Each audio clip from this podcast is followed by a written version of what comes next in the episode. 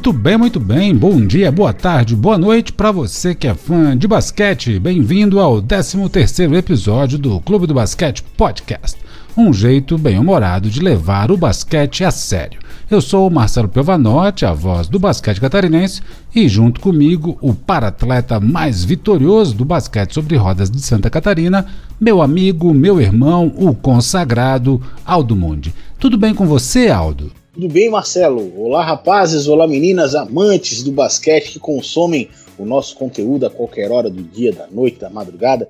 Seja para você que está com o chefe na sua cola, cobrando, entulhado de trabalho, mas está de fone de ouvido, está ouvindo a gente, está curtindo basquete, ou para você, Mandrião, que fica vendo nosso Instagram durante o horário comercial e arremessando bolinha de papel na lixeira enquanto o chefe não está. Não importa, se você quer ficar por dentro das novidades da semana no mundo do basquete, aqui é o seu lugar.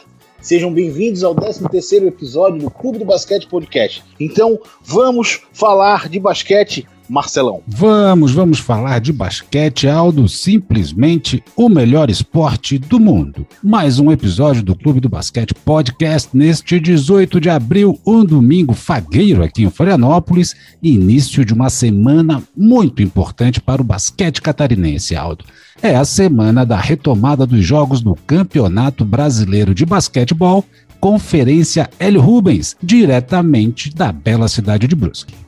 É isso aí, Marcelo. E uma semana igualmente importante para o Clube do Basquete, que estará lá para cobrir esse evento esportivo de primeiríssima linha. Então vamos falar sobre as equipes catarinenses que estarão em quadro representando o nosso estado, o Basquete Brusque Aradef e o Basquete Joinville. Coisa mais linda, Aldo. Nós do Clube do Basquete estamos na torcida para que as equipes catarinenses tenham um excelente desempenho no Brasileirão da CBB. E Aldo, já que estamos falando de basquete brasileiro, esta semana que passou tivemos um título muito importante conquistado por uma equipe aqui do Brasil. Eu estou falando do título da Champions League Americas, conquistado pelo todo-poderoso do basquete brasileiro, o Flamengo, um jogão contra o Real Esteli, lá da Nicarágua. Vamos falar desta importante conquista para o basquete do Brasil. É, Marcelão. Conquista esta, Marcelo, que eu não previ. Novas. Mas fechando o programa de hoje, temos NBA com um assunto que pegou todos nós de surpresa: o anúncio da aposentadoria repentina de Lamarcus Aldridge. Como repercutiu essa decisão do jogador e a nossa opinião né, mais do que qualificada sobre esse assunto. Vamos iniciar o debate então, Marcelo. Vamos, vamos para o debate, Aldo.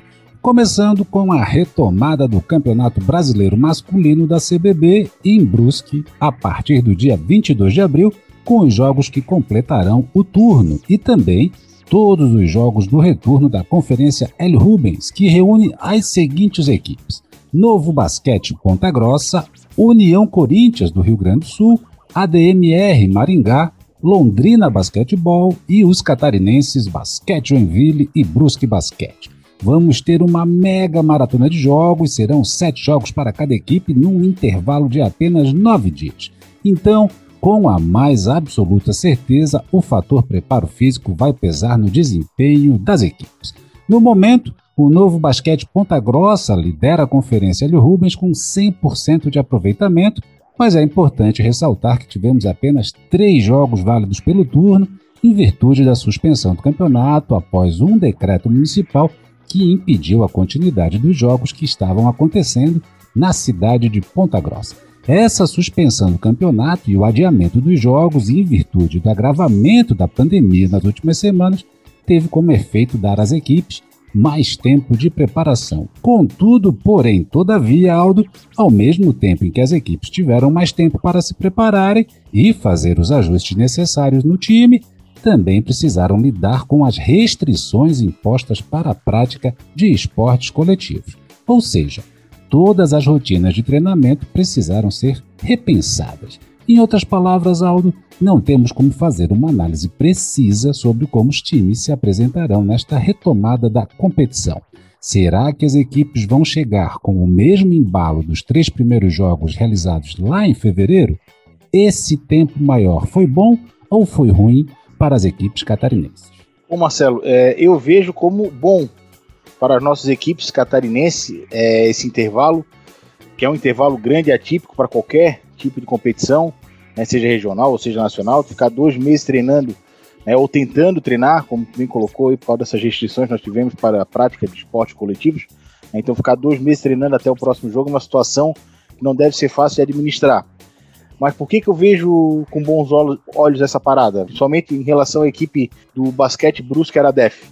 Como nós falamos em programas passados, Marcelo, ela disputou um mini campeonato paranaense. Né? Ela foi até Ponta Grossa, jogou com Londrina ganhou a estreia contra Londrina, depois veio a perder para o Maringá e perdeu também para o Ponta Grossa.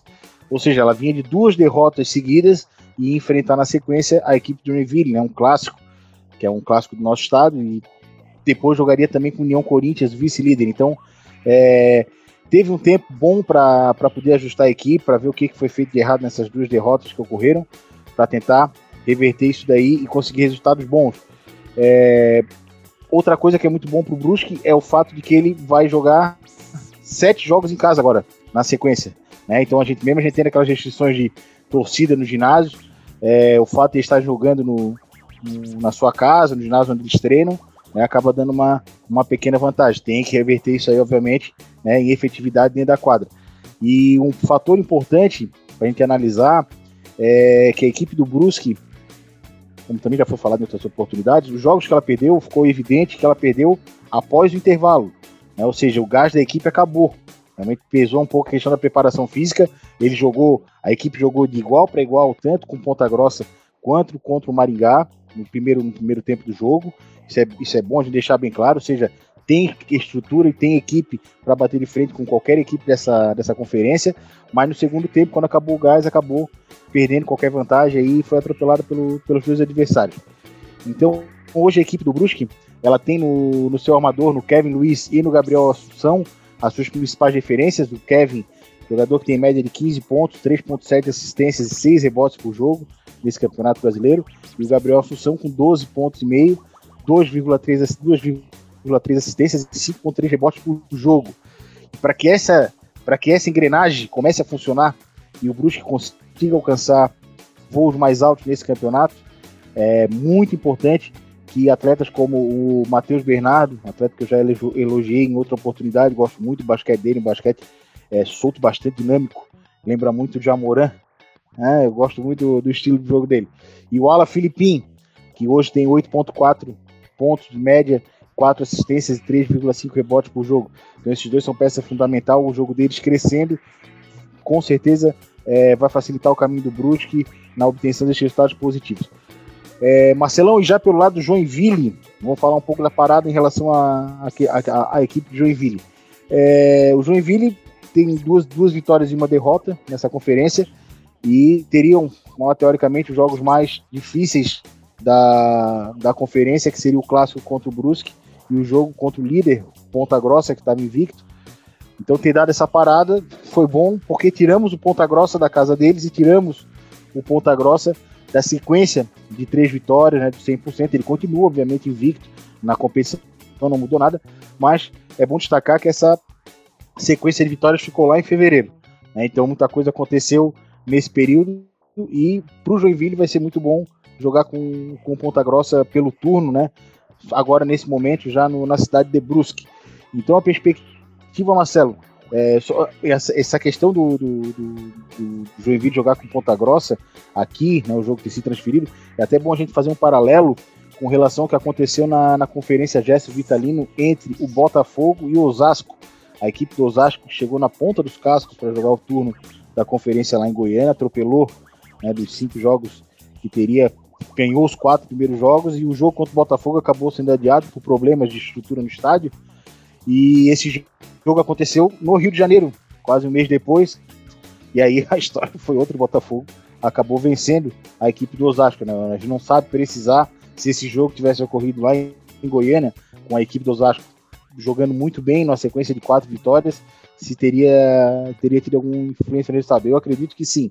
Né? Então, o Joinville passando por essa mesma situação, mas a seu favor agora para enfrentar tanto o Brusque quanto o Ponta Grossa já na cidade de Brusque. Então a perspectiva é muito boa para todas as equipes catarinenses envolvidas. São três equipes catarinenses envolvidas, né? A perspectiva é muito boa para o Joinville, que está bem na tabela, para a equipe do Brusque, que vai jogar em casa, e para a equipe do Clube do Basquete, que estará em Brusque fazendo essa transmissão sensacional, Marcelão. Estaremos lá, Aldo. Essa semana recebemos a confirmação do nosso credenciamento junto à assessoria de imprensa da Confederação Brasileira de Basquetebol e nos confirmaram alguns protocolos. Então, sim, a gente tem a liberação para estar em Brusque fazendo a cobertura deste grande evento. E os itens do protocolo são relativamente singelos, são simples de cumprir. A imprensa poderá ficar no ginásio, mas apenas nas arquibancadas lá da Arena Multiuso de Brusque. A gente vai poder fazer transmissões ao vivo de dentro da arena, desde que a gente não transmita imagens do jogo, ou seja, a câmera não pode ficar virada para a quadra. E, obviamente, o uso obrigatório de máscara e de álcool gel além de manter um certo distanciamento social, aquele protocolo básico que todos temos que seguir. Muito bacana Aldo, esse protocolo de isolar os atletas, as comissões técnicas e arbitragem, deixar essa galera mais reservada, afastada do restante do staff e da imprensa, porque dessa forma o ambiente dentro do ginásio e na quadra fica mais controlado, trazendo mais segurança para todo o pessoal que está envolvido na competição. E lembrando que ali todos foram devidamente testados com antecedência, tanto atletas, comissão técnica, arbitragem, enfim, todos com testes negativos para o Covid.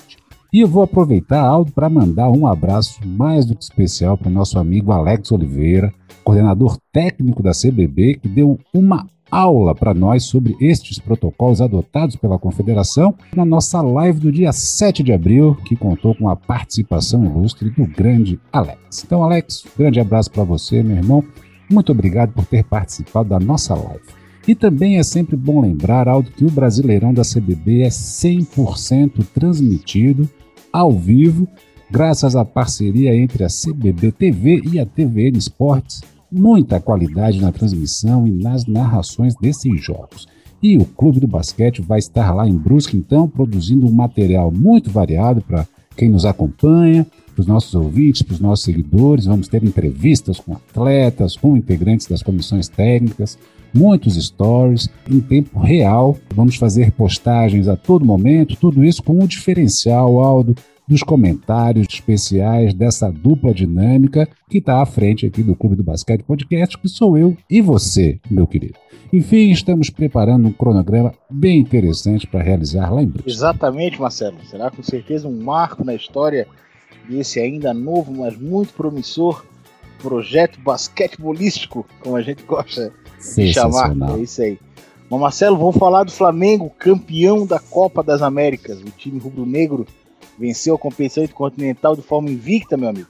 Na fase final derrotou o Real Esteli, da Nicarágua, que jogava em casa essa fase final da competição. Um jogão digno de uma final internacional, mas com o Flamengo na frente placar a grande parte, por grande parte da partida. Final do jogo, a equipe da casa ainda tentou dar uma pressão no placar, mas a experiência do atual líder da NBB acabou pesando e o Flamengo segurou o placar e levou o título de campeão das Américas. O destaque rubro-negro, Marcelo, foi o pivô Rafael Hetzheimer, eleito MVP dos playoffs. Realmente, o Rafael é um cara muito diferenciado, um grande jogador. Mas essa vitória do Flamengo, né, os números, atuações de jogadores repercutiram muito durante a semana em várias plataformas. A gente leu bastante conteúdo a respeito disso daí. Mas eu gostaria de falar contigo, cara, uma questão é, tá envolvida nesse jogo aí que eu achei sensacional que foi a questão do público no ginásio. Né? A Sim. situação lá na Nicarágua, né, em relação à pandemia, é completamente diferente da situação que sim, a gente está vendo aqui no Brasil.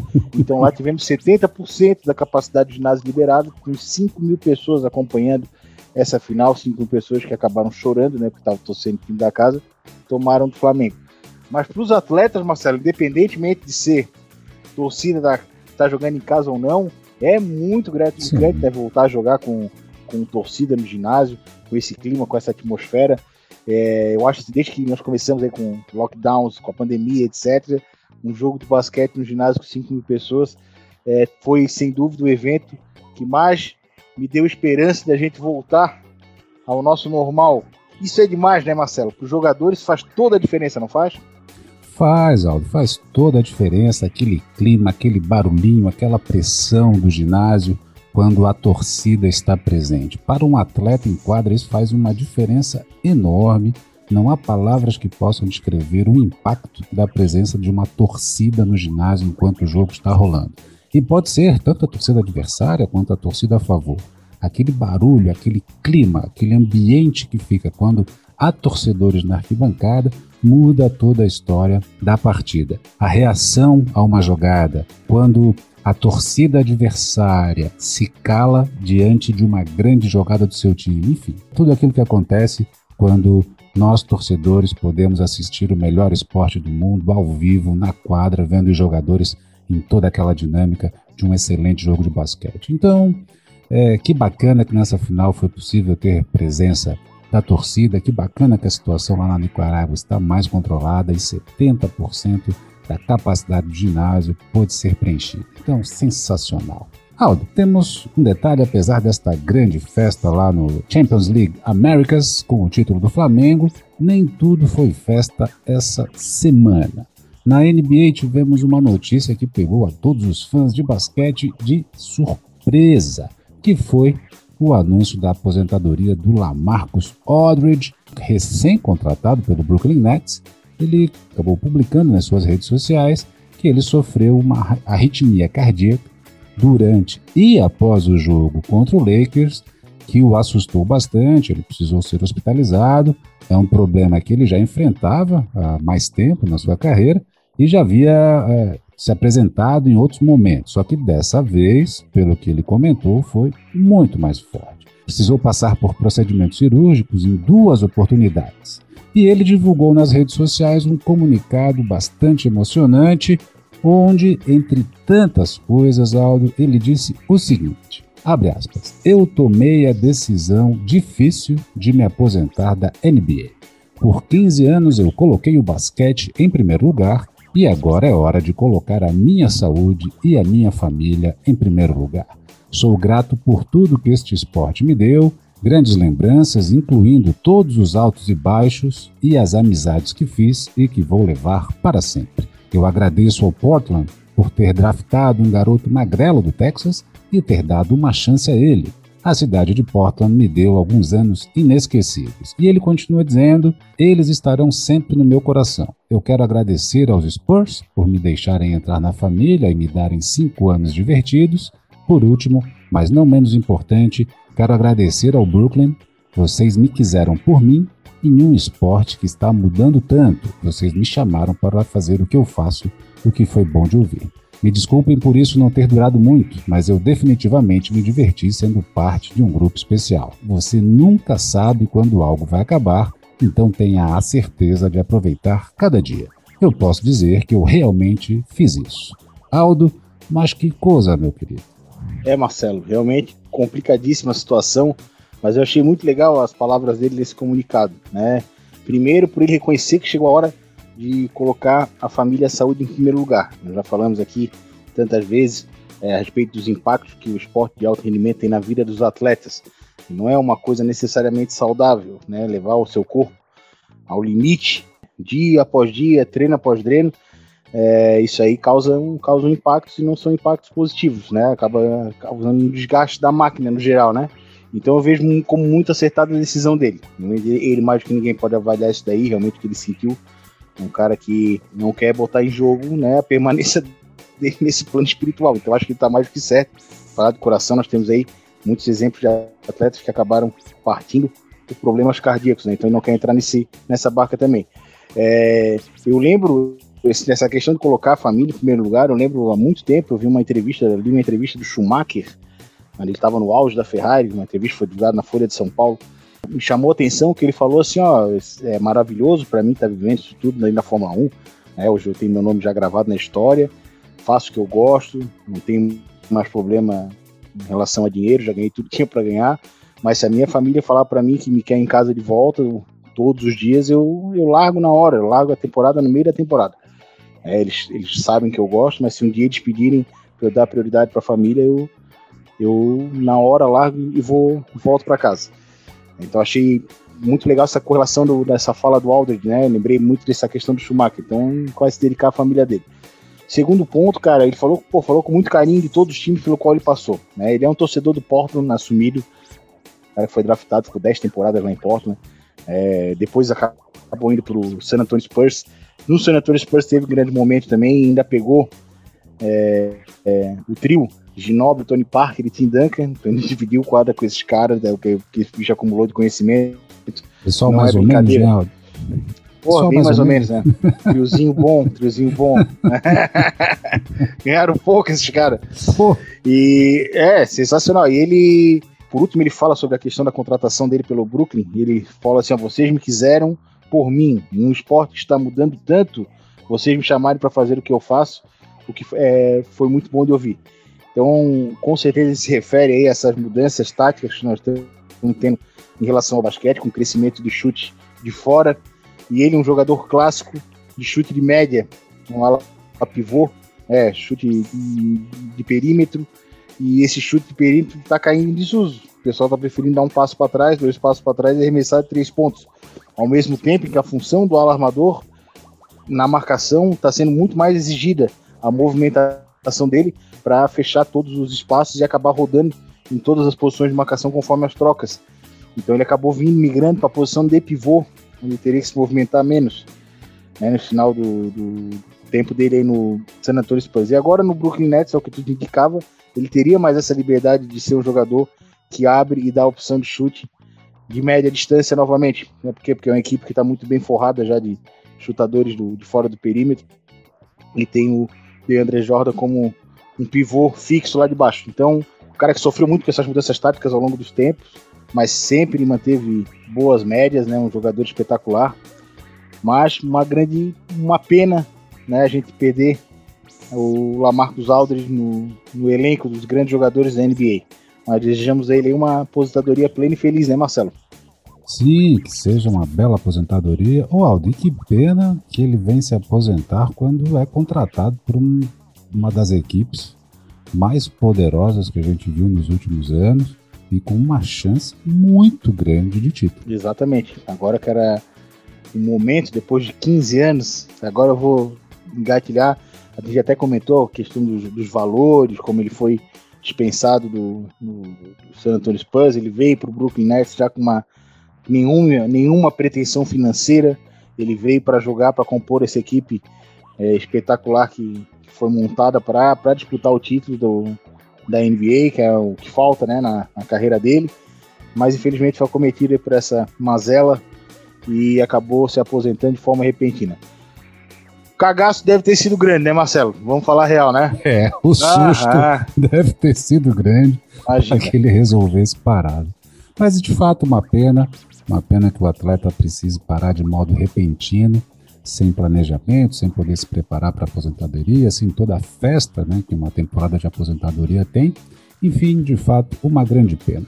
E uma pena também, Aldo, que estamos chegando ao final de mais um episódio do Clube do Basquete Podcast. É isso aí, Marcelão. No final é hora.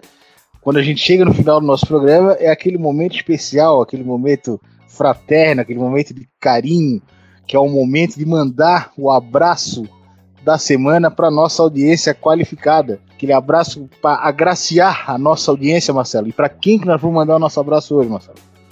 Aldo, o abraço especial dessa semana vai para duas pessoas muito bacanas que acompanham a Marradonas, o Clube do Basquete, desde o início do nosso projeto, Aldo. Elas sempre mandam feedbacks no nosso Instagram, fazem comentários lá nas nossas lives, elas ouvem os episódios do nosso podcast e estão sempre dando para a gente aquele apoio sensacional. Então, eu estou falando da grande Mari dos Anjos, e a Maria Eduarda dos Anjos, mãe e filha, sempre nos acompanham, estão sempre junto aí incentivando. Então, Mari e Duda, um abraço apertado para vocês e um beijo no coração. Tudo bola, beijão para Mari, para Duda, nossas ouvintes e seguidoras aqui do Clube do Basquete. Continue acompanhando a gente. A participação de vocês é muito importante para nós. Pessoal, um abraço para todos. Se liguem na cobertura do Brasileirão ao longo da semana, porque vai ser demais. Valeu! Show de bola, Aldo. E para todos vocês que acompanharam o 13 episódio do Clube do Basquete Podcast, nosso muito obrigado pela sua audiência. Aproveitem para seguir o nosso perfil no Instagram, arroba Clube do Basquete Podcast, tudo junto, e acompanhe as nossas postagens. Muito basquete para você que é fã do melhor esporte do mundo. Lembrando que quarta-feira tem live a partir das 8h30 no nosso Instagram. Então é isso, 13 terceiro episódio do Clube do Basquete Podcast. Esperamos que tenham gostado. Semana que vem tem mais. Juízo, fé na vida, respeito às leis de trânsito e apreciem com moderação.